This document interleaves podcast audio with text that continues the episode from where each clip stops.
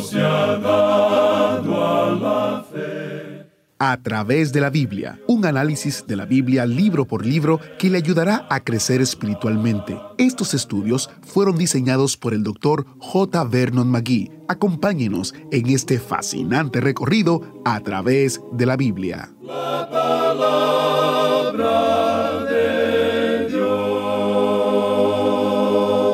La gracia sea con todos vosotros. Amén. De esta manera cierra el capítulo 13 y el libro de Hebreos. Hoy también concluimos nuestro estudio en este maravilloso libro que de hecho es una carta. Bienvenidos a través de la Biblia, el programa donde conocemos a Dios en su palabra. Soy su anfitrión, Heiel Ortiz. Hemos pasado un tiempo maravilloso de estudio en el libro de Hebreos. Hemos aprendido bastante de la persona de Cristo, las advertencias y por supuesto de la fe. Mañana nuestro autobús bíblico se dirige al libro del profeta Oseas. Si usted quiere seguir profundizando en el estudio de Hebreos, le recuerdo que tenemos un recurso que le puede ser de mucha utilidad, el comentario de los libros de Hebreos y Santiago en un solo tomo. Este comentario, como todos los comentarios a través de la Biblia, está basado en las transcripciones del programa que se escucha en la radio. También tenemos el recurso del librito ¿Es posible que una persona salva jamás se pierda? Fue el deseo del doctor Magui aclarar sin dejar ningún lugar a dudas que al ser salvo uno tiene una salvación segura y que las escrituras nos muestra eso de una manera muy clara. Este librito hace una búsqueda honesta del significado de Hebreos 6 del 4 al 6, un pasaje de las escrituras que trata de el asunto de la seguridad y de la salvación. Un pasaje confuso y quizás un poco difícil de entender. Conozca más detalles en a través de la biblia.org barra recursos, donde podrá obtener una descarga gratuita de este y otros recursos. Como saben, solo podemos enviar recursos impresos en los Estados Unidos, así que si usted vive en los Estados Unidos o tiene una dirección, llámenos al número 1-800-880-5339.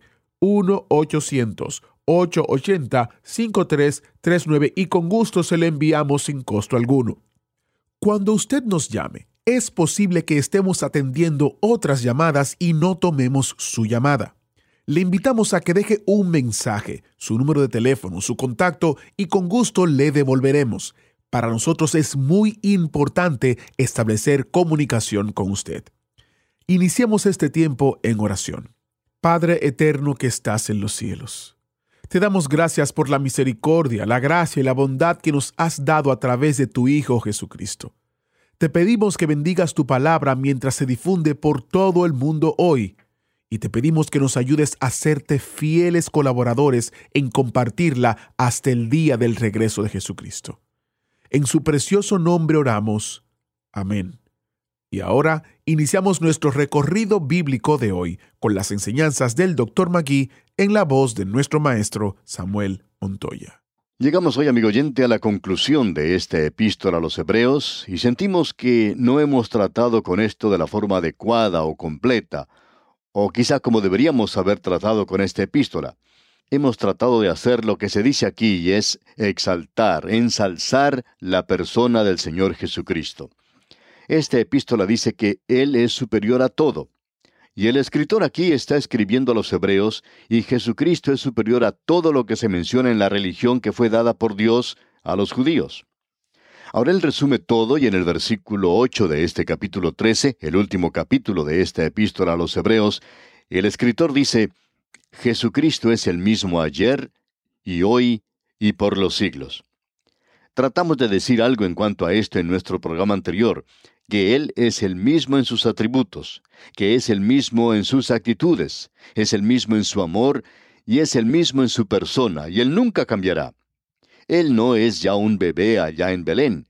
Él no está recorriendo ahora la tierra haciendo el bien, sino que se encuentra a la diestra de Dios, y es Jesucristo. Él es humano, pero también es Dios. Él era muy humano cuando estuvo aquí. Él se cansaba y descansó junto al pozo de agua porque estaba cansado. Él era muy humano. Él le dijo a esa mujer que vino a sacar agua de ese pozo, usted recuerda, que él podía darle agua de vida y que no tendría sed jamás. Ahora ningún ser humano podría decir eso. Solo Dios puede hacerlo. Él se encontraba en el mar de Galilea y se desató una tormenta y él estaba durmiendo en el barco. Realmente estaba cansado. Él se cansaba porque era humano. Y los discípulos le despiertan, y él miró a la mar y la reprendió. Él calmó la mar. ¿Por qué? Porque Él es Dios. Él se paró también cerca de la tumba de Lázaro, su amigo, un hombre a quien él amaba, y lloró. Y es humano el derramar lágrimas. Pero él también dijo, Lázaro, ven fuera. Y amigo oyente, eso no es humano. Solo Dios puede hacer eso. Pero Él es maravilloso en su humanidad, como ya hemos dicho. Él trató de enfatizar eso. Y nosotros hacemos eso al entrar aquí en la última porción de esta epístola a los Hebreos. Él le conoce hoy, amigo oyente. Él le comprende. Él es nuestro gran sumo sacerdote y es capaz de salvarnos hasta lo último. Queremos compartir ahora una porción de un escrito del doctor Schofield. Él dice, en primer lugar, según me parece a mí, esta amabilidad y agrado o hermosura de Cristo consiste en su naturaleza humana perfecta. ¿Estoy siendo comprendido? No quiero decir que Él era un humano perfecto, sino que Él era perfectamente humano. Lo es en todo, menos en nuestra naturaleza pecaminosa y malvada. Él es uno con nosotros. Él crecía en sabiduría y en estatura y en gracia para con Dios. Él trabajó, lloró, oró y él amó. Él fue tentado en toda forma como nosotros, pero sin pecado. Con Tomás nosotros le confesamos a Él Señor y Dios. Le adoramos y le reverenciamos. Pero amigo oyente, no hay ningún otro que pueda establecer con nosotros tal intimidad, que pueda llegar tan cerca de nuestros corazones humanos. No hay nadie en este universo de quien tengamos tan poco miedo. Él entra tan sencilla y naturalmente en nuestro siglo XXI y vive como si hubiera crecido en la misma calle con nosotros. Él es maravilloso. Es el mismo ayer y hoy y por los siglos. Él tiene atracción aún para aquellos que son radicales. Como usted puede apreciar, no era la persona de Jesucristo la que hacía que la gente se alejara de él, sino su enseñanza. El Hijo del Hombre no vino para ser servido, sino para servir y para dar su vida en rescate por muchos. Y la gente no gustaba esa clase de enseñanza, de que él iba a morir en la cruz. Usted recuerda que aún Simón Pedro dijo, Tú eres el Cristo, el Hijo del Dios viviente. Y él también le reprendió en esa oportunidad y dijo, cuando el Señor mencionó que iba a morir, Lejos esté de ti, Señor. El Señor es alguien que cuando los hombres entraban en contacto con Él, podían encontrar gracia y verdad, podían encontrar dulzura y fortaleza, podían encontrar mansedumbre y majestad, podían encontrar amor y vida. Él atraía a la gente, pero cuando Él murió en la cruz, esa cruz llegó a ser una ofensa, y aún lo es. Pero Jesús aún es atractivo. Aún los radicales hoy se sienten atraídos hacia él. En cierta ocasión, uno de esos grupos llevaba un cartel que decía Jesús sí, Iglesia no. Amigo oyente, allí se condenaba a todos nosotros, a todos los cristianos hoy. Nosotros, por cierto, que no estamos representándolo a Él como debemos y como es Él. Él es atractivo y usted debería conocerle. El apóstol Pablo, quien llegó a conocerle, descubrió aún al fin de su vida que quería conocerle mejor. Él decía, que llegue a conocerle y el poder de su resurrección. Y nosotros también podemos decir que nuestra ambición es conocerle a Él y predicar su palabra. No podemos pensar en ninguna otra cosa que sea mejor que eso, porque Jesucristo es el mismo ayer y hoy y por los siglos. Vamos a continuar con nuestro estudio donde lo dejamos en la última oportunidad, pero queremos mencionar antes algunos puntos sobresalientes porque hay algunas cosas muy importantes que debemos destacar en esta sección en particular. Así es que vamos a devolvernos un poco y vamos a leer el versículo 10, que dice, Tenemos un altar del cual no tienen derecho de comer los que sirven al tabernáculo. Ahora, el altar no es la cena del Señor. Ese altar se encuentra en el cielo hoy. Nosotros tenemos un trono de gracia al cual podemos entrar en el presente. No tenemos ningún altar en esta tierra. No hay nada como eso aquí, amigo oyente. Y en el versículo 11 leemos, porque los cuerpos de aquellos animales, cuya sangre a causa del pecado es introducida en el santuario por el sumo sacerdote, son quemados fuera del campamento. nuevamente debemos decir que esa era la ofrenda por el pecado. La ofrenda por el pecado se demuestra aquí, y fue por eso que Él murió, por el hecho de que usted y yo somos pecadores. No solo cometemos pecado, sino que somos pecadores por naturaleza. Él tomó nuestros pecados para que nosotros pudiéramos tener una nueva naturaleza.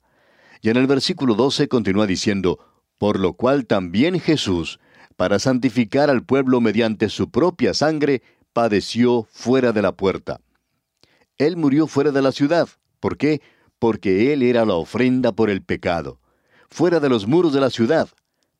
Luego en el versículo 13 de este capítulo 13 de la epístola a los Hebreos continuamos leyendo, Salgamos pues a Él fuera del campamento llevando su vituperio.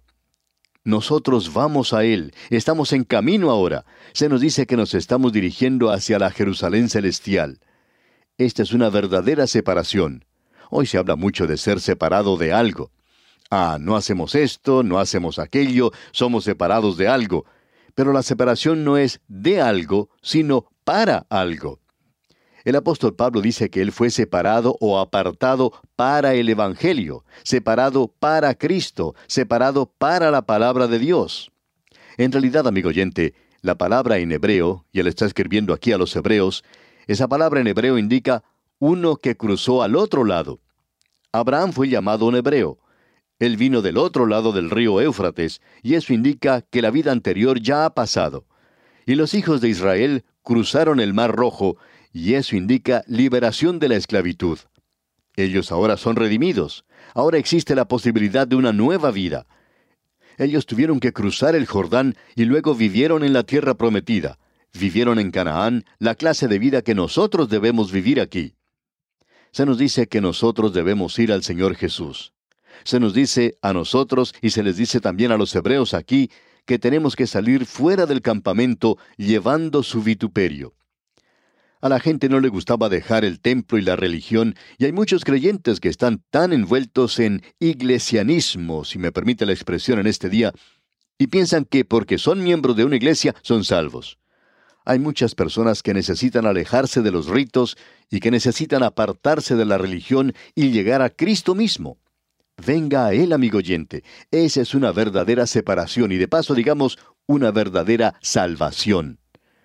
Se nos habla aquí que nosotros debemos avanzar y se nos dice que tenemos que ir, en el versículo 15, a una vida espiritual del creyente. Leamos el versículo 15. Así que ofrezcamos siempre a Dios, por medio de Él, sacrificio de alabanza, es decir, fruto de labios que confiesan su nombre. Nosotros somos sacerdotes y nos podemos ofrecer a nosotros mismos a Dios, como hemos visto en el capítulo 12 de la epístola a los romanos. Podemos ofrecer a Dios nuestro dinero y eso lo vemos en la segunda epístola a los Corintios capítulo 8. Podemos ofrecer a Dios nuestra alabanza, eso lo tenemos aquí. Y luego podemos ofrecer nuestras acciones de hacer el bien, y eso lo vemos aquí mismo en el versículo 16, donde dice, escuche usted, y de hacer el bien y de la ayuda mutua no os olvidéis, porque de tales sacrificios se agrada a Dios.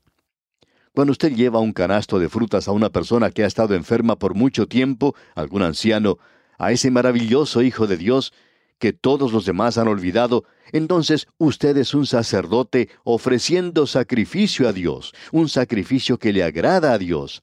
A Él le agrada que usted haga eso. A veces, cuando nosotros mismos estamos enfermos, podemos enviar cartas a otras personas y ayudarles a ellos a recuperarse o a pasar esos momentos de enfermedad en compañía del Señor. Se puede escribir cartas muy hermosas y a nosotros nos gusta recibir eso cuando estamos enfermos. Eso es un sacrificio que agrada a Dios. Y de eso es de lo que estamos hablando aquí, amigo oyente. Si el cristianismo no puede ser algo práctico, entonces no es bueno. Lo que estamos tratando de decir, amigo oyente, es que el Señor Jesucristo se encuentra en el cielo a la diestra de Dios. Allí es donde está la cabeza de la iglesia, pero sus pies están aquí abajo, aquí donde nos encontramos usted y yo, amigo oyente y Él quiere que el cristianismo camine aquí sobre este mundo. Y ahora el versículo 17 dice, Obedeced a vuestros pastores y sujetaos a ellos, porque ellos velan por vuestras almas, como quienes han de dar cuenta, para que lo hagan con alegría y no quejándose, porque esto no es provechoso. Esta es una declaración similar a la que vimos en el versículo 7 de este mismo capítulo 13 de la epístola a los Hebreos. El pensamiento detrás de todo esto, amigo oyente, es que si usted tiene un pastor que está enseñando la palabra de Dios y no está criticando y reprendiendo todo el tiempo, sino que le está presentando propiamente la palabra de Dios, entonces uno debe obedecer, no obedecerle a él como persona, sino que tiene que obedecer a la palabra de Dios como él la está presentando es mejor no oír la palabra de Dios si uno no la va a obedecer. Ahora, esto de ninguna manera quiere decir que no debemos respetar al pastor, sino por el contrario, que debemos darle el respeto debido y acatar sus exhortaciones y amonestaciones, porque el apóstol Pablo dice en su primera epístola a los tesaronicenses capítulo 5 versículos 12 y 13, Os rogamos, hermanos, que reconozcáis a los que trabajan entre vosotros y os presiden en el Señor y os amonestan, y que los tengáis en mucha estima y amor por causa de su obra. De modo que si el pastor amigo oyente está presentándole la palabra de Dios como debe, entonces debemos acatar y obedecer lo que la palabra de Dios nos enseña. Luego él dice algo más en este versículo 18 del capítulo 13 de la epístola a los Hebreos, y esto nos gusta mucho. Dice, orad por nosotros. Evidentemente, los lectores de esta epístola sabían quién les estaba escribiendo. Y opinamos que es el apóstol Pablo. El versículo 18, pues, en su totalidad dice, Orad por nosotros, pues confiamos en que tenemos buena conciencia, deseando conducirnos bien en todo. Es maravilloso poder poner nuestras cabezas sobre la almohada en la noche y saber que tenemos una buena conciencia, una conciencia que es iluminada por la palabra de Dios. Hay muchas personas que no están caminando en la luz. Si decimos que tenemos comunión con Él y andamos en tinieblas, mentimos y no practicamos la verdad. Pero si andamos en luz, como Él está en luz, tenemos comunión unos con otros, y la sangre de Jesucristo su Hijo nos limpia de todo pecado. Pero si decimos que tenemos comunión y andamos en las tinieblas, entonces estamos mintiendo. Eso es lo que dice Juan. Ahora el versículo 19 dice, y más os ruego que lo hagáis así, para que yo os sea restituido más pronto. Esto nuevamente nos hace pensar que es el apóstol Pablo quien está escribiendo esto. Esta epístola tiene tantas señales de que fue el apóstol Pablo quien la escribió. Aparentemente él se encuentra en la prisión y él está diciendo a estos creyentes hebreos, yo quiero regresar y estar entre ustedes otra vez. Después de todo, él era hebreo y quería estar entre su pueblo. Francamente hablando, amigo oyente, como ya hemos dicho anteriormente, la palabra hebreo indica una persona que ha cruzado al otro lado, y nos gustaría que todos los hebreos fueran así hoy, es decir, que hubieran cruzado al Señor Jesucristo. Llegamos ahora al lugar donde está la bendición apostólica. En los versículos 20 y 21 de este capítulo 13 de la epístola a los Hebreos leemos, y el Dios de paz que resucitó de los muertos a nuestro Señor Jesucristo, el gran pastor de las ovejas, por la sangre del pacto eterno, os haga aptos en toda obra buena, para que hagáis su voluntad, haciendo Él en vosotros lo que es agradable delante de Él por Jesucristo, al cual sea la gloria por los siglos de los siglos. Amén. Hay varias cosas de las cuales deberíamos hablar aquí. El Señor Jesucristo es llamado el gran pastor. En el Salmo 23 se le llama el buen pastor, y él se llama a sí mismo el buen pastor en el Evangelio según San Juan capítulo 10 versículo 11. Él es el buen pastor de las ovejas, y el buen pastor muere por ellas. Él es el buen pastor, pero Él es también el gran pastor de las ovejas. Él es quien perfecciona a las ovejas y es quien las ayuda a crecer. En el Salmo 23 vemos que Él es quien las guía a aguas de reposo y las lleva a verdes pastos, tiernos y buenos, que nos hablan de la palabra de Dios. Y luego, en la primera epístola del apóstol Pedro, capítulo 5, versículo 4, vemos que Él es el príncipe de los pastores. Él murió en el pasado como el buen pastor. Hoy Él es el gran pastor y regresará un día como el príncipe de los pastores y vendrá a buscar a sus ovejas. Él comenzó con cien ovejas ¿Y sabe usted, amigo oyente, cuántas ovejas se va a llevar al cielo? No se va a llevar a 99. No, amigo oyente, Él va a llevar cien ovejas. Todas ellas estarán con Él allí. Aquí se nos dice que el Señor Jesucristo es el gran pastor de las ovejas por la sangre del pacto eterno. Esto es algo muy importante de notar aquí, y su sangre es la base de todo pacto que Dios ha hecho, y se nos dice que nos hace perfectos. Creemos que aquí tenemos el propósito de esta epístola a los hebreos. Se nos dice que debemos ir a la perfección. Ahora, ¿qué es lo que quiere decir? Indica que debemos madurar, de que ahora uno ya es un hijo crecido de Dios. Y es algo maravilloso poder ver a un bebé recién nacido. Pero si uno regresa 20 años después y aún es un bebé que continúa en su cuna y hablando como un recién nacido, entonces algo anda mal. Sin embargo, hay muchos santos así en el presente, amigo oyente. Dios quiere que usted llegue a madurar, que crezca. Y la epístola a los hebreos le ayudará a hacer esto. Esa es una de las razones por las cuales hemos dedicado tanto tiempo a esta epístola.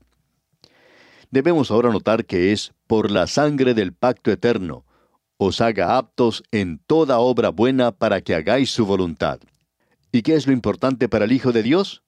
Bueno, es hacer su voluntad, haciendo Él en vosotros lo que es agradable delante de Él por Jesucristo, al cual sea la gloria por los siglos de los siglos.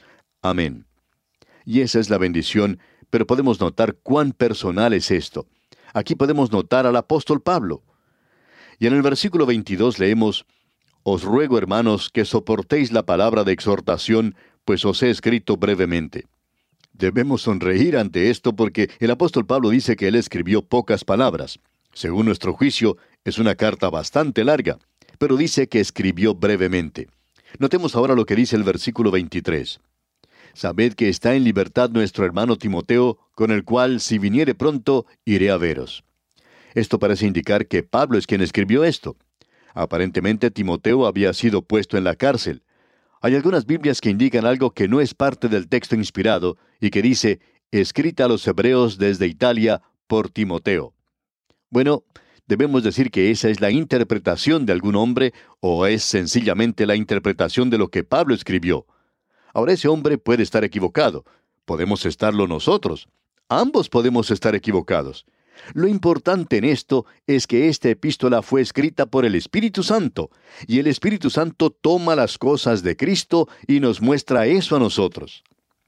Ahora el versículo 24 dice, Saludad a todos vuestros pastores y a todos los santos. Los de Italia os saludan. Así es que Pablo estuvo en la prisión en Italia. Y él finaliza ahora con esta maravillosa bendición en el versículo 25. Y con esto finalizamos también nosotros nuestro estudio porque no podemos agregar nada más a esto. No podemos interpretarla porque se interpreta a sí misma. El versículo 25 dice, La gracia sea con todos vosotros.